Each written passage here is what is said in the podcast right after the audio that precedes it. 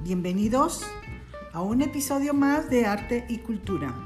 Soy Graciela Centeno y hoy les voy a platicar de una artista plástica, Olga Costa.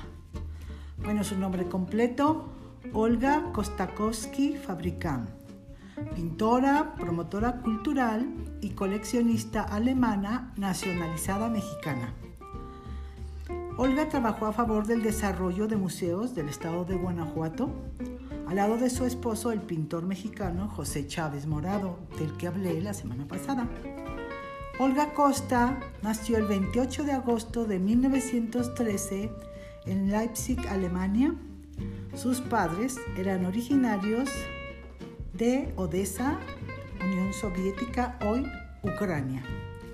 Su padre, Jacobo Kostakowski, era violinista, director de orquesta y compositor. Su madre, Ana Fabricant. Ellos tuvieron que salir de Ucrania debido a la persecución de judíos impulsada por el zarismo. Se refugiaron en Alemania. Bueno, ya después sabemos que en Alemania pues, fue la persecución de los judíos. Bueno, el matrimonio tuvo dos hijas, Olga y Lía. Después de Leipzig se trasladaron a Berlín y por su activismo político e ideas socialistas, Jacobo, el padre de Olga, estuvo en prisión. Cuando le otorgaron la amnistía, la familia decidió emigrar a México. Llegaron al puerto de Veracruz a bordo del barco de España el 7 de septiembre de 1925, Olga tenía 12 años. En 1933, con 20 años, ella ingresó a la Escuela Nacional de Artes Plásticas en la Academia de San Carlos. Ella se interesó en la pintura cuando vio a Diego Rivera pintar el mural La Creación en el anfiteatro de la Escuela Nacional Preparatoria que código pues conocemos como San Ildefonso. Ella iba a ensayos de música y canto, pues su papá era músico, pero pues vio a, Diego Rivera pintar y le gustó.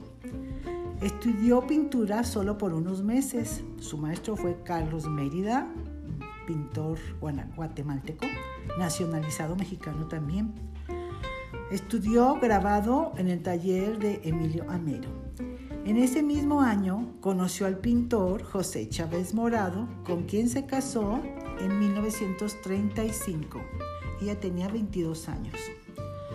Olga y José se trasladaron a la ciudad de Jalapa, Veracruz, en 1936, en donde José tenía el encargo de un mural colectivo con los pintores Feliciano Peña, que también era oriundo de Silao, Guanajuato, y a quien José Chávez Morado apoyó para pintar murales.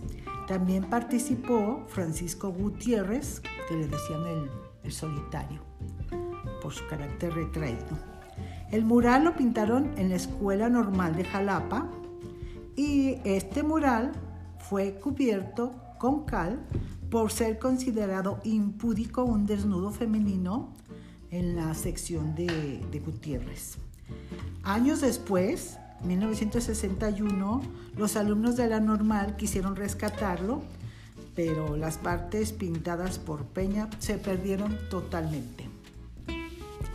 Después, Olga y José vivieron una temporada en la Rinconada, San Miguel de Allende, ya que José fue contratado como maestro de arte en una escuela para extranjeros. En 1941 volvieron a la Ciudad de México, se instalaron en el barrio de Coyoacán, fueron miembros fundadores de la Galería Espiral junto con Angelina Beloff, que fue cónyuge de Diego Rivera, con Feliciano Peña, el artista de Silao, y Francisco Zúñiga. Olga fue nombrada directora de esta Galería Espiral. En ese año diseñó escenografías y vestuarios para el Ballet Valdem de la Ciudad de México.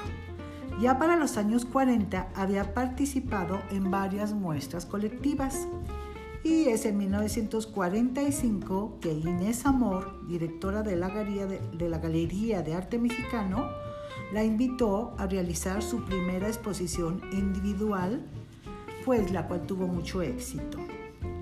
Ese año recibió una invitación para realizar la donación de un cuadro para la Sala México en el Museo de Arte Occidental Moderno de Moscú. En 1948, uh, Olga Costa participó en la exhibición Pintores Mexicanos Contemporáneos en Toronto, Canadá. Aquí en México, en 1949, se fundó el Salón de la Plástica Mexicana, en la cual Olga participó junto con Diego Rivera, Frida Kahlo, María Izquierdo, Francisco Dos Amantes, entre otros. Eso en el Salón de la Plástica Mexicana.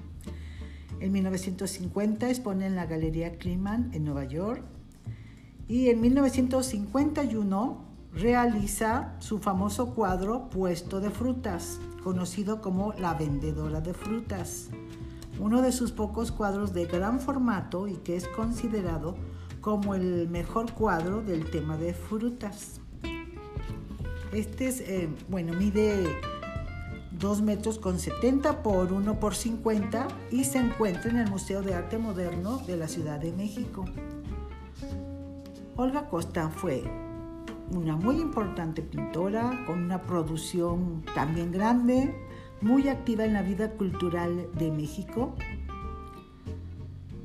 Fundó en 1979 junto a su esposo José Chávez Morado el Museo del Pueblo de la ciudad de Guanajuato al cual donaron un lote de obras pictóricas y escultóricas del siglo XVIII y XIX, pues los dos eran coleccionistas. En 1990, Olga Costa recibió el Premio Nacional de Ciencias y Artes en el campo de Bellas Artes. Olga Costa fallece un 28 de junio de 1993 a la edad de 79 años en el Centro Médico Minero de Especialidades en la ciudad de Guanajuato. Sus cenizas reposan junto con las de su esposo en el Museo Olga Costa José Chávez Morado, que está ubicado en Pastita 158 en la ciudad de Guanajuato. Ah, en su obra de Olga Costa destaca su alegría, la vitalidad en el uso del color. Ella amaba México, le encantaba la cultura popular, los bodegones, las naturalezas muertas, las ofrendas y dejó un gran legado para Guanajuato y para México. Bueno, pues con esto termino este episodio dedicado a Olga Costa. Nos vemos hasta la próxima. Bye.